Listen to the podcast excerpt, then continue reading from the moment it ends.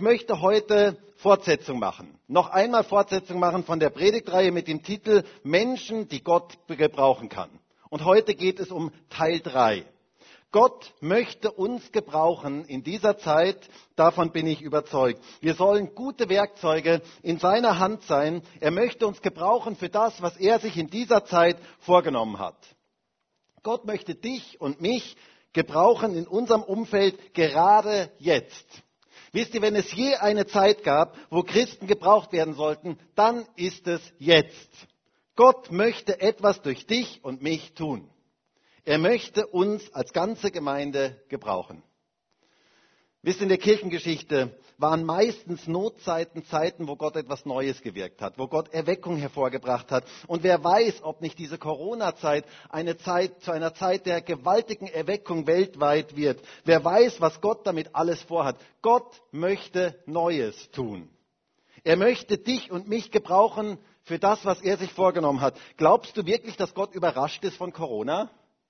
Dass er so sagt, oh, was ist das denn jetzt? Ein neuer Virus. Keine Ahnung, wie der funktioniert. Nein, Gott weiß alles. Und er hat es ganz bewusst zugelassen. Und ich glaube, dass Gott etwas damit vorhat. Dass Gott uns wachrütteln möchte. Dass Gott uns in das hineinfinden lassen möchte, was er für diese Zeit vorgenommen hat. Und wir dürfen uns ihm zur Verfügung stellen für das, was er in dieser Zeit tun möchte. Für eine Zeit wie diese bist du und bin ich vorbereitet, dass Gott etwas durch uns tun kann. Deshalb auch diese Predigtreihe. Denn wisst ihr, in jeder Generation, in je, zu jeder Zeit hat Gott seine Leute gehabt, die etwas bewegten und die etwas veränderten. Und gerade in den dunklen Zeiten leuchtet selbst das, das kleinste Licht umso heller. Diese Lampen hier leuchten umso heller, je dunkler es in diesem Raum ist. Und genauso ist es in der jetzigen Zeit. Diese Zeit ist eine dunkle Zeit, aber umso heller darf das Licht Gottes durch jeden einzelnen von uns leuchten. Gott möchte dich und mich gebrauchen. Du darfst Licht verbreiten, dort, wo du bist. Gott möchte dich gebrauchen als ein kleines Licht, vielleicht nur ein kleines Licht in dieser Welt, das aber gerade wenn es dunkel ist, umso mehr Licht verbreitet. Je dunkler die Nacht, desto heller das Licht. Jetzt ist die Zeit zu leuchten. Gott möchte dich jetzt gebrauchen. Gott möchte, dass du ein Werkzeug, ein gutes Werkzeug in seiner Hand bist. Und ich habe euch heute wieder einige Werkzeuge mitgebracht aus meiner Werkzeugkiste einen Hammer, zum Beispiel vielleicht bist du so ein Hammer oder vielleicht bist du so eine Zange oder vielleicht bist du so eine Rohrzange, die ist manches Mal ganz, ganz sinnvoll. Für manche Dinge ist die ganz, ganz wichtig. Die kann, da kannst du, manche Dinge kannst du mit kaum einem anderen Werkzeug so gut machen wie mit dieser Zange oder vielleicht wie so ein Schraubenzieher. Ich weiß ja nicht, welches Werkzeug du bist, aber ich möchte dir eines sagen oder ich möchte dich etwas fragen. Bist du ein Werkzeug in der Hand des Meisters oder bist du nur ein Werkzeug in der Werkzeugkiste? Hier habe ich wieder meine Werkzeugkiste mitgebracht. Und da sind viele Werkzeuge drin. Aber diese Werkzeuge, die bringen nichts, solange sie nur in der Werkzeugkiste sind. Die Werkzeuge müssen raus aus der Werkzeugkiste in die Hände des Meisters. Und deswegen möchte ich jeden Einzelnen von uns auffordern, stell dich Gott zur Verfügung, gerade in der jetzigen Zeit. Komm in die Hände des Meisters. Egal welches Werkzeug du bist, lass dich von Gott gebrauchen. Heraus aus der Werkzeugkiste hinein in die Hände des Meisters. Und wisst ihr, in dieser Predigtreihe haben wir uns ja das Leben eines der ganz Großen der Bibel angeschaut, nämlich das Leben von David. Ein Mann nach dem Herzen Gottes, ein Mann, der in seiner Zeit Geschichte geschrieben hat wie kaum ein anderer. Und ich bin davon überzeugt, Gott möchte dich und mich, genauso wie David in seiner Zeit, möchte er dich und mich heute gebrauchen. Er möchte Geschichte mit uns schreiben. Und die Frage ist, bist du bereit, dich Gott so zur Verfügung zu stellen? Dass er mit deinem Leben heute Geschichte schreiben kann. Von David heißt es in Apostelgeschichte 13, Vers 22. Und nachdem Gott Saul verworfen hatte, erweckte er ihn David zum König, welchem er auch Zeugnis gab und sprach, ich habe David gefunden, den Sohn Isais, einen Mann nach meinem Herzen, der meinen ganzen Willen tun wird. Hier heißt es, David ist ein Mann nach dem Herzen Gottes, der seinen ganzen Willen tun wird. Und die Frage ist, wie werden wir zu solchen Menschen? Wie werden wir zu Menschen nach Gottes Herzen, die seinen Willen tun? Die das ausführen können, was er für uns vorgesehen hat? Wie werden wir zu Menschen, mit denen Gott in dieser Zeit Geschichte schreiben kann? Und wir möchten heute zwei geniale Eigenschaften von David anschauen, die ihn dazu befähigten, dass Gott ihn so gewaltig gebrauchen konnte. Und das erste ist eine Einstellung und das zweite ist sein Umgang mit Versagen. Ich glaube nämlich, dass ganz, ganz viele Christen so meinen, Gott kann uns nur gebrauchen, wenn wir perfekt sind, wenn wir alles richtig machen. Und wenn wir versagt haben, dann kann Gott uns nicht mehr gebrauchen. Aber wir werden bei David sehen, dass diese Einstellung komplett falsch ist, dass sie uns sogar blockiert blockiert, in das hineinzufinden, was Gott mit unserem Leben vorgesehen hat. Wie gehen wir richtig mit Versagen um? Kann Gott uns gebrauchen, wenn wir es so richtig vermasselt haben? Eine wichtige Frage, die wir uns heute anschauen möchten. Also zwei geniale Eigenschaften von David, warum Gott ihn so gewaltig gebrauchen konnte. Und das erste ist, David ging es um die Sache Gottes. Das ist das erste. David ging es um die Sache Gottes. Das ist sehr, sehr bemerkenswert. Wisst ihr, er hatte ein unglaubliches Herz für die Sache Gottes. Saul ging es sehr, sehr stark um sein Ansehen. Es ging ihm sehr, sehr stark darum, was die anderen über ihn dachten. Aber David ging es ganz stark um die Sache Gottes. Ich denke da an diese wohl bekannteste Geschichte von David, David und Goliath. Was für eine krasse Geschichte. Wir werden uns die in der nächsten Predigt noch etwas genauer anschauen. Da kommt dieser 15-jährige David an die Grenze, ein kleiner Junge, ein Hirtenjunge, kein Soldat, ohne jegliche Ausbildung. Und dieses unglaubliche Wunder geschieht, dass er diesen Profisoldaten, diesen Profikiller könnte man sagen, diese Kampfmaschine Goliath, drei Meter, circa drei Meter groß, aus dem Riesengeschlecht, dass er sie besiegte.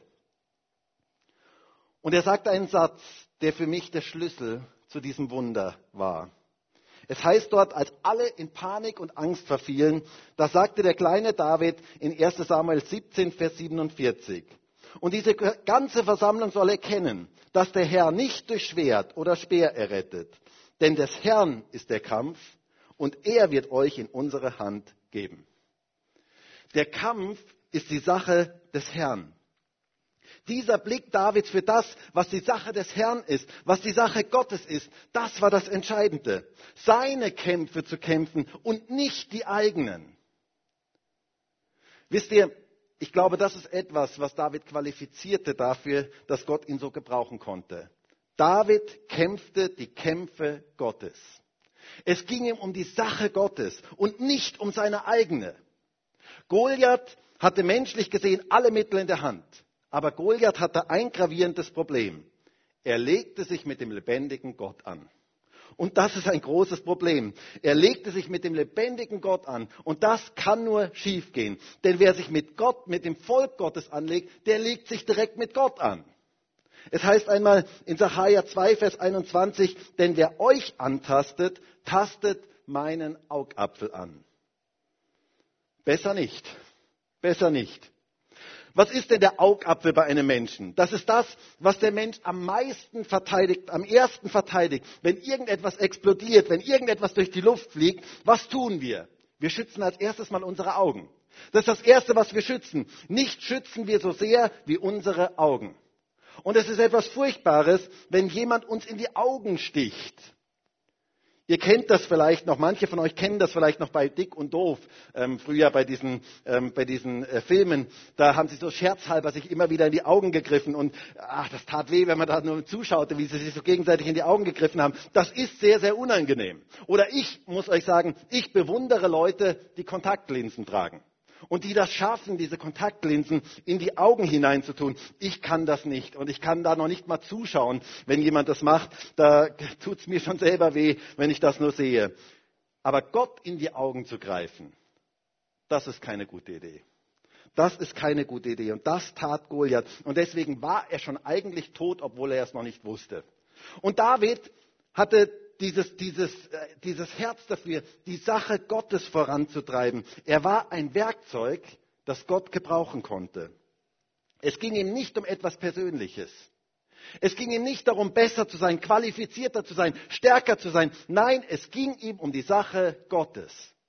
Gott zu dienen, in der Nachfolge zu stehen, sich Gott ganz zur Verfügung zu stellen. Das ist das, was Gott mit unserem Leben tun möchte.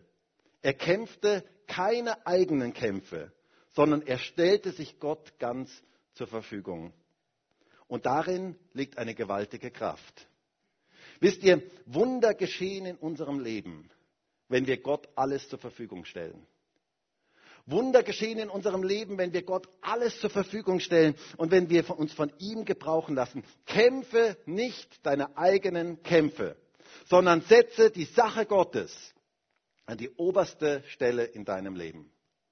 Da liegt eine gewaltige geistliche Kraft drin. David stellte, um das Neutestamentlich zu sagen, das Reich Gottes an erste Stelle in seinem Leben. Jesus sagt einmal in Matthäus 6, Vers 33, trachtet aber zuletzt, wenn ihr irgendwie noch Zeit habt, wenn es irgendwie sich noch ausgeht. Nein, trachtet aber zuerst nach dem Reich Gottes und nach seiner Gerechtigkeit. Und dies alles wird euch hinzugefügt werden. Alles wird uns hinzugefügt werden, wenn die Sache Gottes an erster Stelle in unserem Leben steht. Da kämpfen wir nicht mehr unsere eigenen Kämpfe. Da geht es uns nicht um unsere Sache und wir bitten Gott, dass er das vielleicht segnen möge, sondern da geht es uns um seine Sache. Da beten wir, Herr, dein Reich komme, dein Wille geschehe, wie im Himmel, so auf Erden.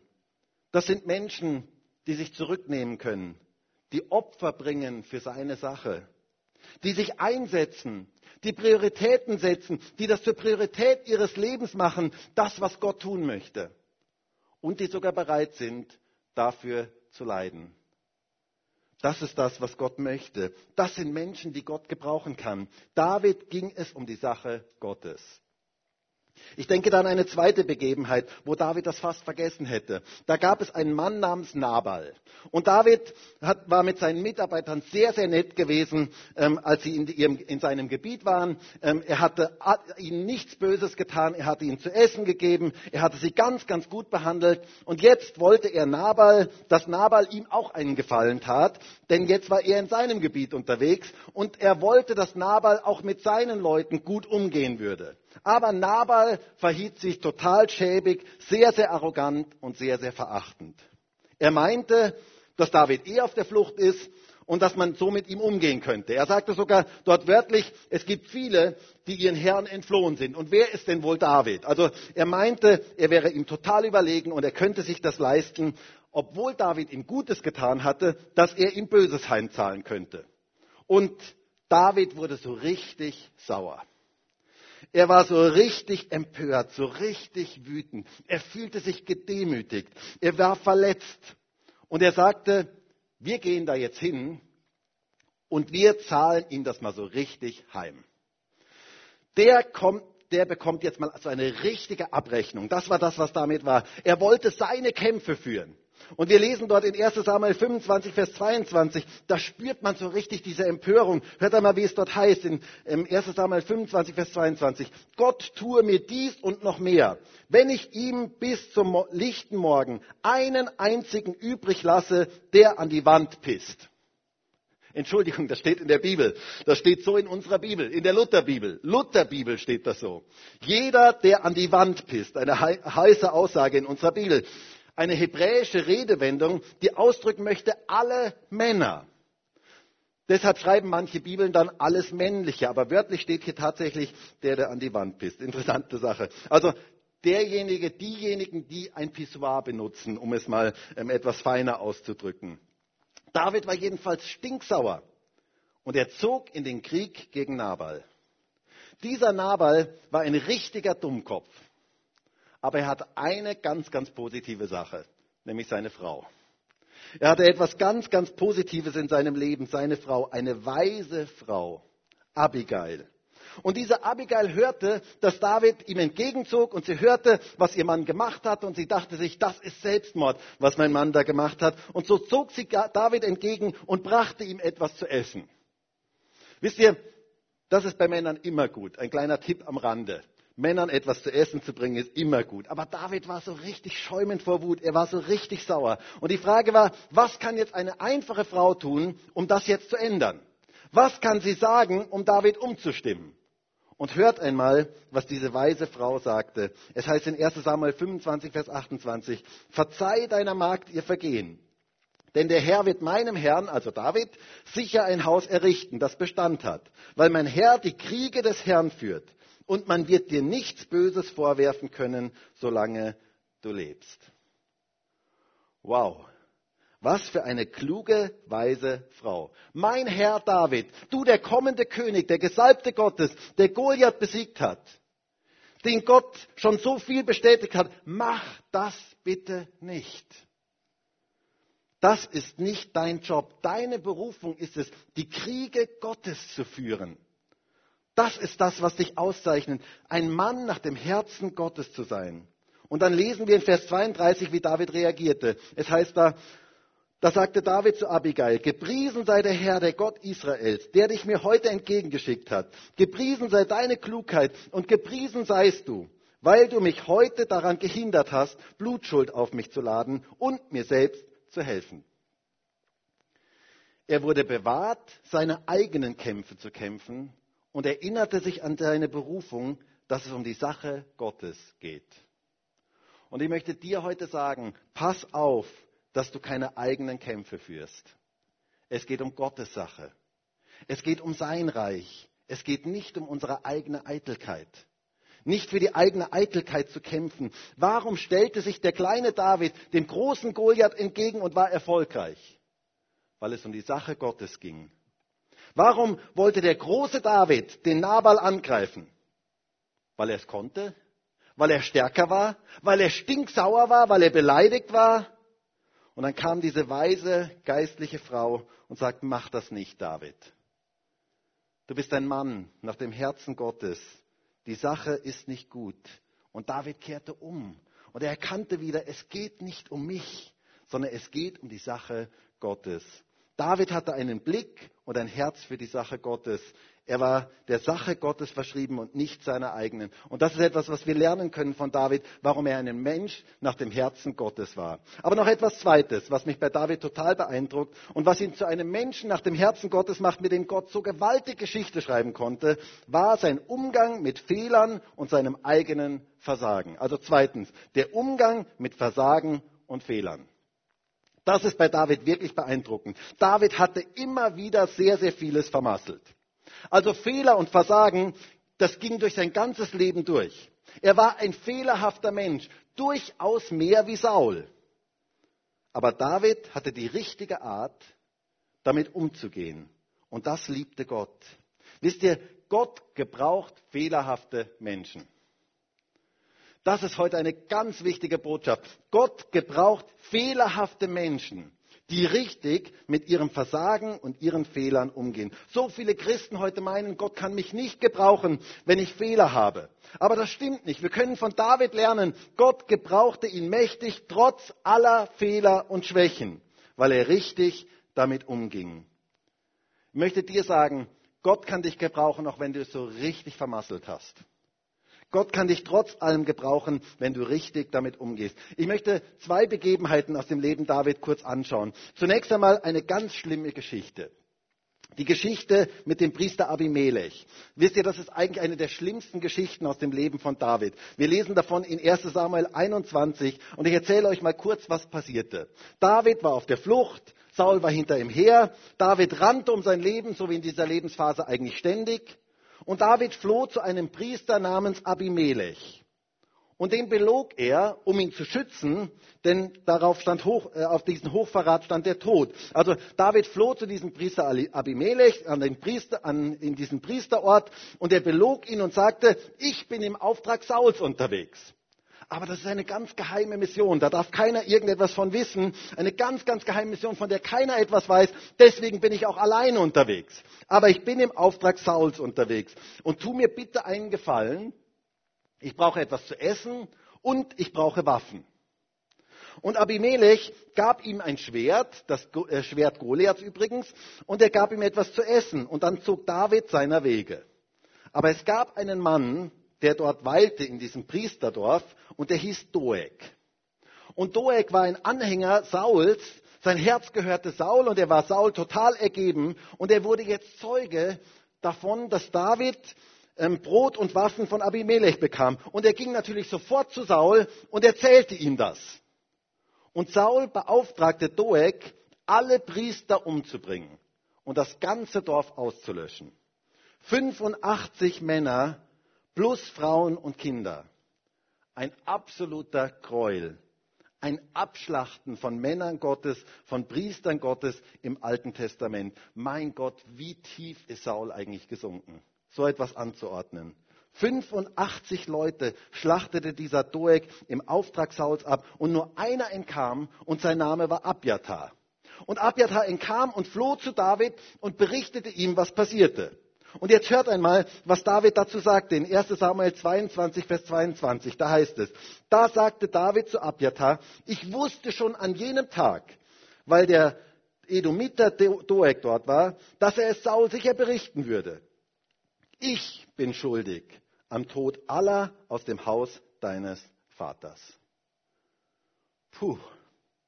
Also Leute, ich weiß ja nicht, wie es euch damit geht, aber ich finde das schon ziemlich krass. Also ich finde das echt krass. Das hätte der ja nicht mal sagen müssen. Er hat gesagt, ich habe das gesehen und ich habe mir direkt gedacht, oh, der wird das sicherlich dem Saul sagen. Und er tut nichts. Er tut nichts. Der, der Goliath erschlug, der, der der große Kriegsmann war, tut nichts. Er hatte ihn gesehen, er hatte sich das gedacht und er reiste ab und ließ die Situation so. Und 85 Priester starben plus Frauen und Kinder. Ein ganzes Dorf wurde niedergemetzelt. Was für eine Schuld. Das wäre doch eigentlich der, eine, eine gute Zeit gewesen für einen Rücktritt, oder? Und wie ging David damit um? Er schrieb einen Psalm. Wisst ihr, in den meisten Situationen, wo David versagte, schrieb er einen Psalm.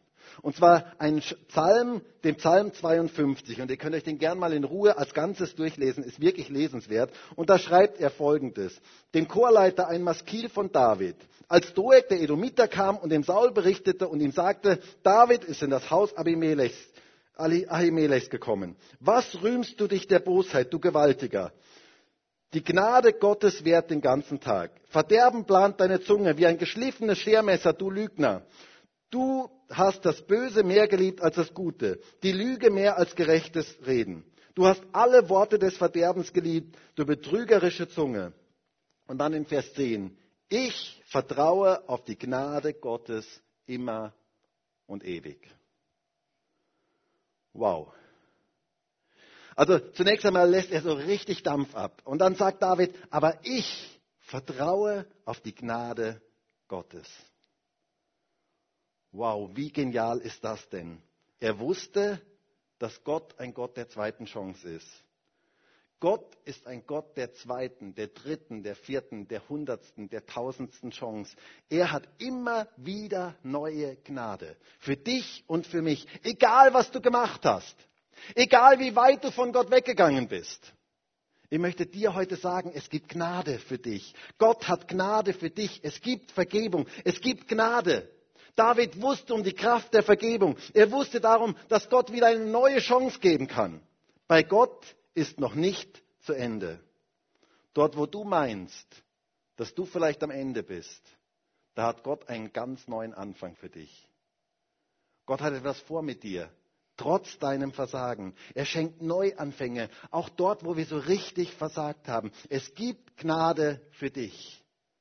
Wie genial ist das denn? Das ist Evangelium. Selbst wenn du es so richtig vermasselt hast, gibt Gott dir eine neue Chance. Das lernen wir von David. Ich vertraue auf die Gnade Gottes immer und ewig, sagt er. Was für eine geniale Aussage in so einer Situation. Vertraue doch auch du auf die Gnade Gottes. Vielleicht bist du von Gott weggegangen. Vielleicht hast du Dinge gemacht, die waren total daneben. Ganz, ganz weit weg von ihm.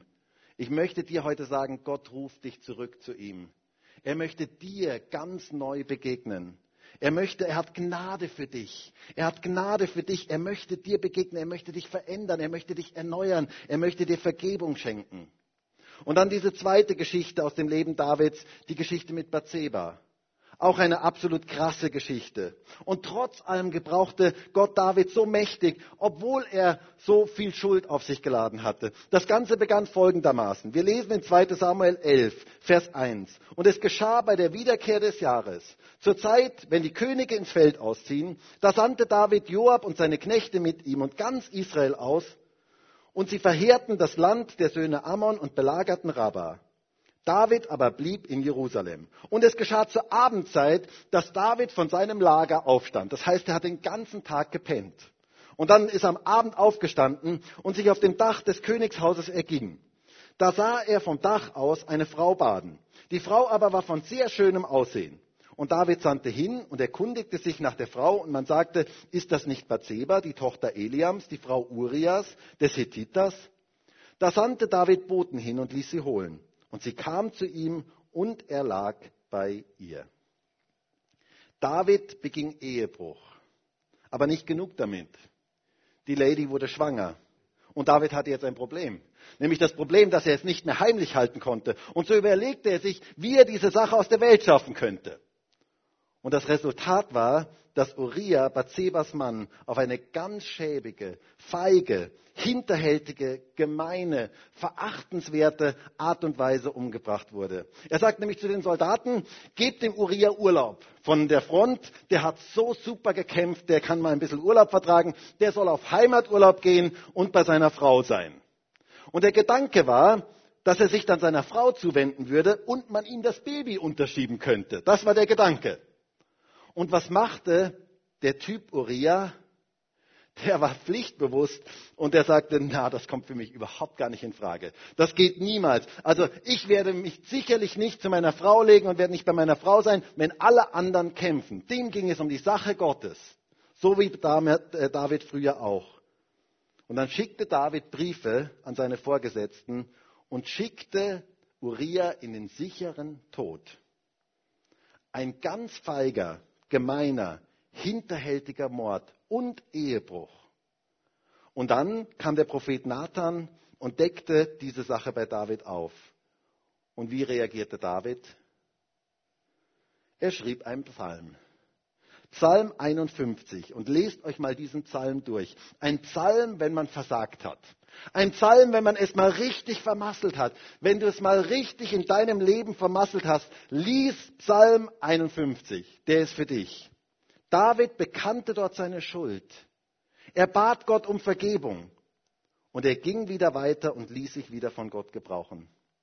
Ich glaube, dass der richtige Umgang mit Schuld etwas unglaublich Wichtiges in unserem Leben ist. Und das können wir von David lernen. Warum konnte David, Gott David so gewaltig gebrauchen, obwohl er so viel Schuld und Fehler in seinem Leben hatte? Vier Dinge, ganz kurz, vier Dinge, die wir da von David lernen können. Das erste ist, David war schonungslos ehrlich.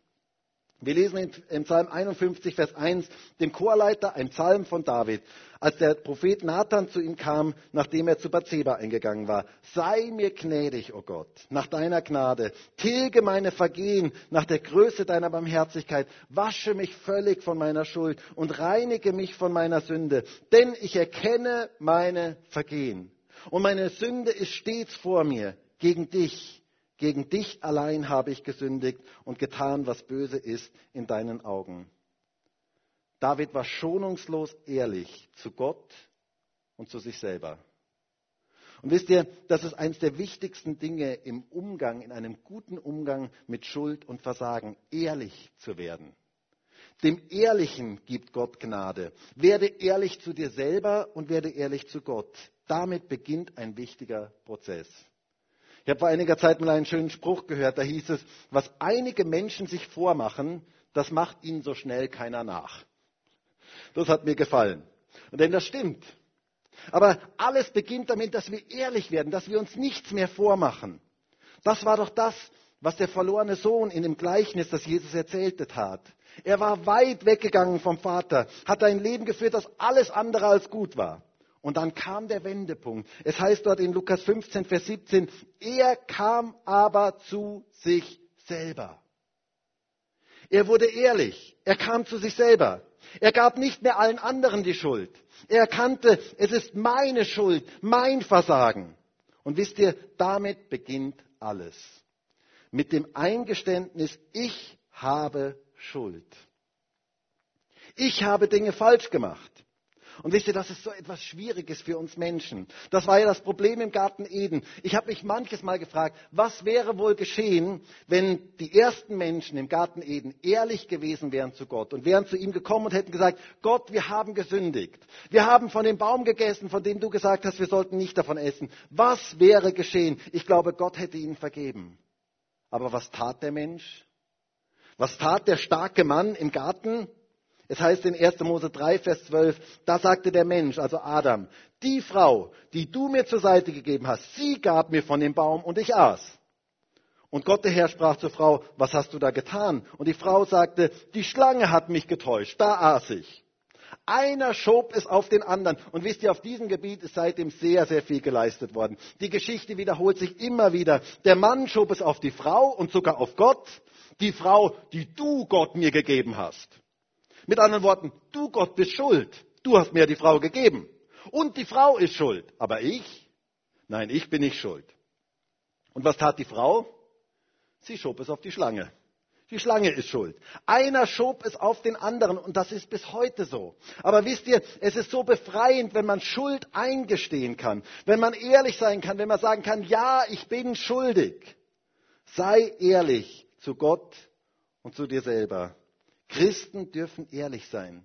Sie dürfen ehrlich Fehler und Versagen eingestehen, weil es Vergebung gibt. Wisst ihr, Sünde von der Bibel her ist ja Zielverfehlung. Es bedeutet, es gibt ein Ziel, das ich erreichen sollte und dieses Ziel habe ich verfehlt.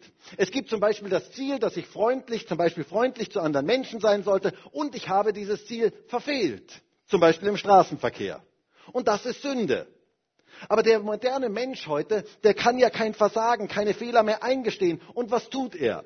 Nun, er schießt daneben und dann geht er hin mit einem Textmarker und er kringelt das ein, wo er hingeschossen hat und sagt, das war das Ziel. Aber damit belügt er eigentlich sich selber. Wie genial ist es, wenn wir echt sein können, wenn wir ehrlich sein können, wenn wir zugeben können, ich habe das Ziel nicht erreicht. Das ist Echtheit, das ist Authentizität. Werde ehrlich zu dir selber und zu Gott. Damit beginnt alles. Zweitens, David bekannte seine Schuld und bat um Vergebung. David brachte seine Schuld zu Gott.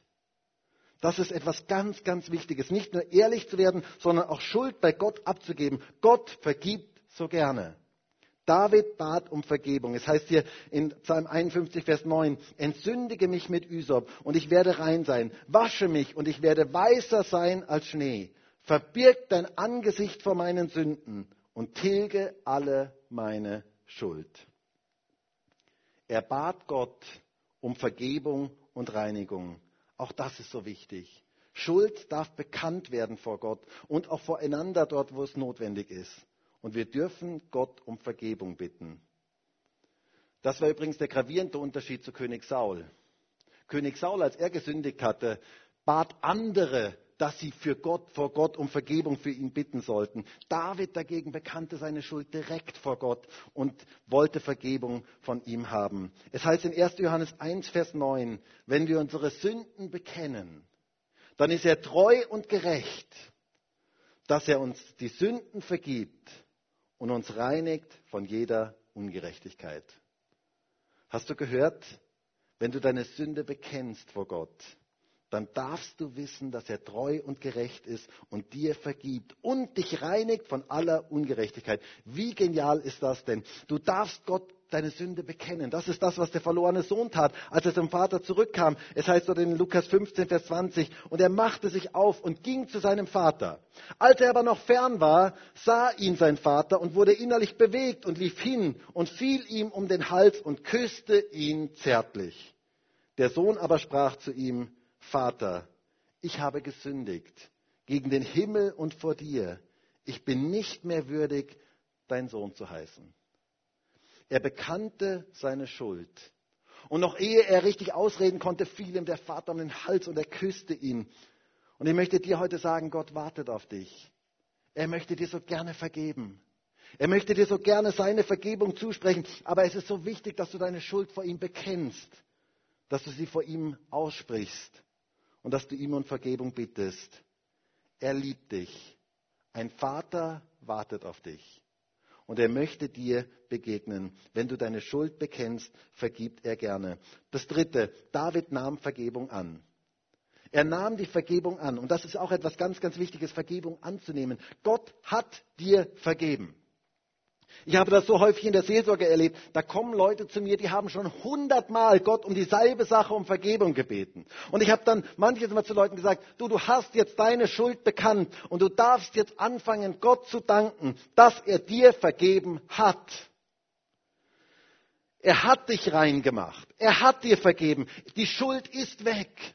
Das Blut Jesu reinigt von aller Sünde und du darfst jetzt Danke dafür sagen, dass er dir vergeben hat. Da liegt so eine gewaltige geistliche Kraft drin. Nimm die Vergebung an. Und dann noch etwas Viertes, was wir von David lernen können. David glaubte, dass Gott ihn gebrauchen kann trotz aller Fehler. Er nahm Vergebung in Anspruch und er ließ sich weiter von Gott gebrauchen. David blieb nicht liegen. Wie heißt es so schön? Aufstehen, Krone richten und weitergehen. Das ist ein ganz wichtiges Motto auch für uns. Lass dich von Gott gebrauchen, trotz deiner Fehler. Gott möchte dich gebrauchen, auch wenn du versagt hast. Es gibt eine neue Chance. Ich glaube, dass es eine der mächtigsten Lügen des Teufels ist, Leuten einzureden, dass Gott sie nicht gebrauchen kann, weil sie es vermasselt haben. Das ist nicht das Problem.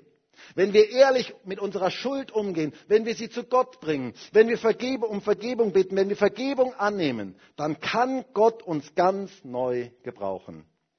David betete im Psalm 51, Vers 12, erschaffe mir Gott ein reines Herz und erneuere mir in mir einen festen Geist.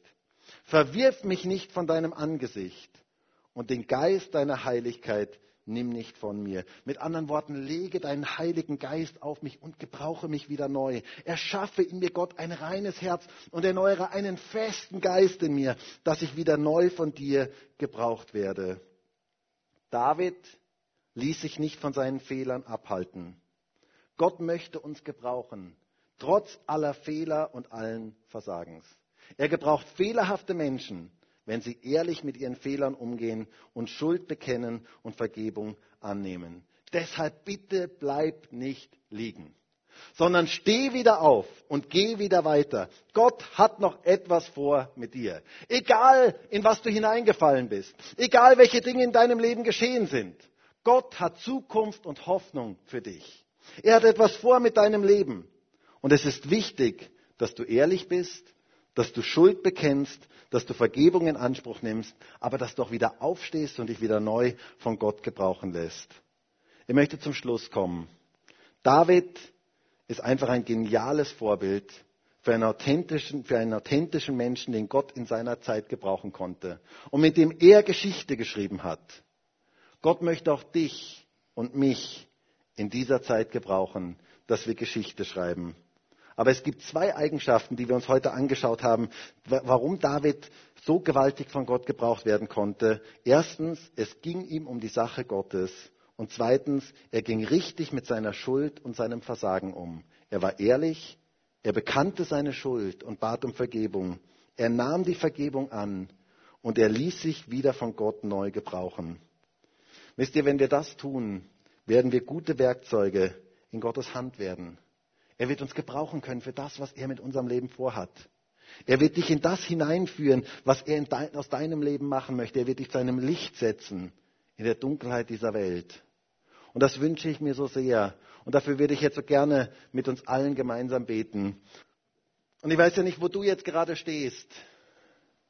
Ich weiß ja nicht, welcher Punkt dich vielleicht heute angesprochen hat.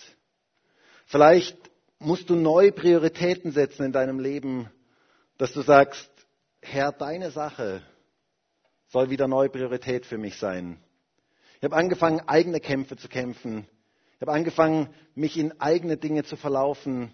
Und Herr, ich bitte dich darum, dass ich ganz neu Prioritäten setzen kann. Vielleicht bist du aber auch in Schuld hineingekommen. Du hast Dinge gemacht, die waren nicht gut und du weißt es ganz genau. Und da möchte ich dir heute sagen, Gott möchte dir Vergebung schenken. Er möchte dir ganz neu begegnen. Er streckt seine Hand dir heute entgegen und er sagt, bitte komm zu mir mit deiner Schuld. Ich möchte dir vergeben. Bekenne deine Schuld. Nimm Vergebung an und lass dich wieder neu von mir gebrauchen. Herr, und ich danke dir dafür, dass du heute hier bist, bei jedem Einzelnen, wo auch immer er jetzt gerade ist. Danke dir dafür, dass du Menschen jetzt ganz persönlich begegnen möchtest. Und ich bitte dich darum, dass du jetzt kommst mit deinem Heiligen Geist und dass du jetzt Menschen ganz persönlich ansprichst, dort, wo sie es brauchen. Ich danke dir dafür, dass es Vergebung gibt für jede Sünde.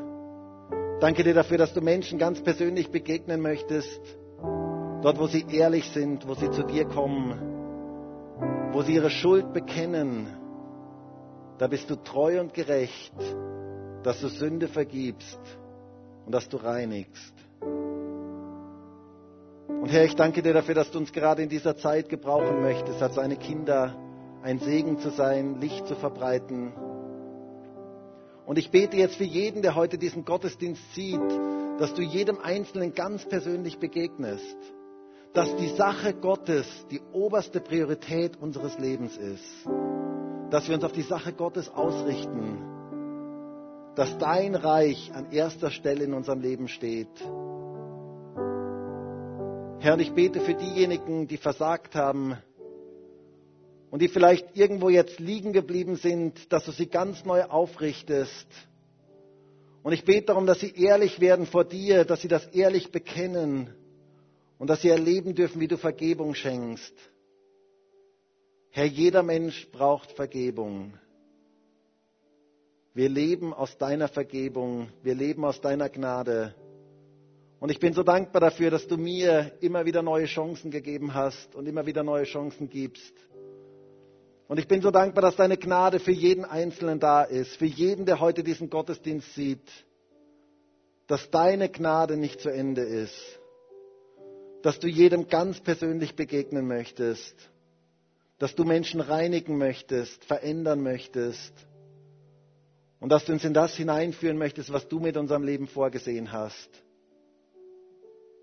Herr, gib uns die Ehrlichkeit, Dinge echt anzusprechen, ehrlich anzusprechen, sie in Ordnung zu bringen vor dir und auch vor Menschen dort, wo es notwendig ist.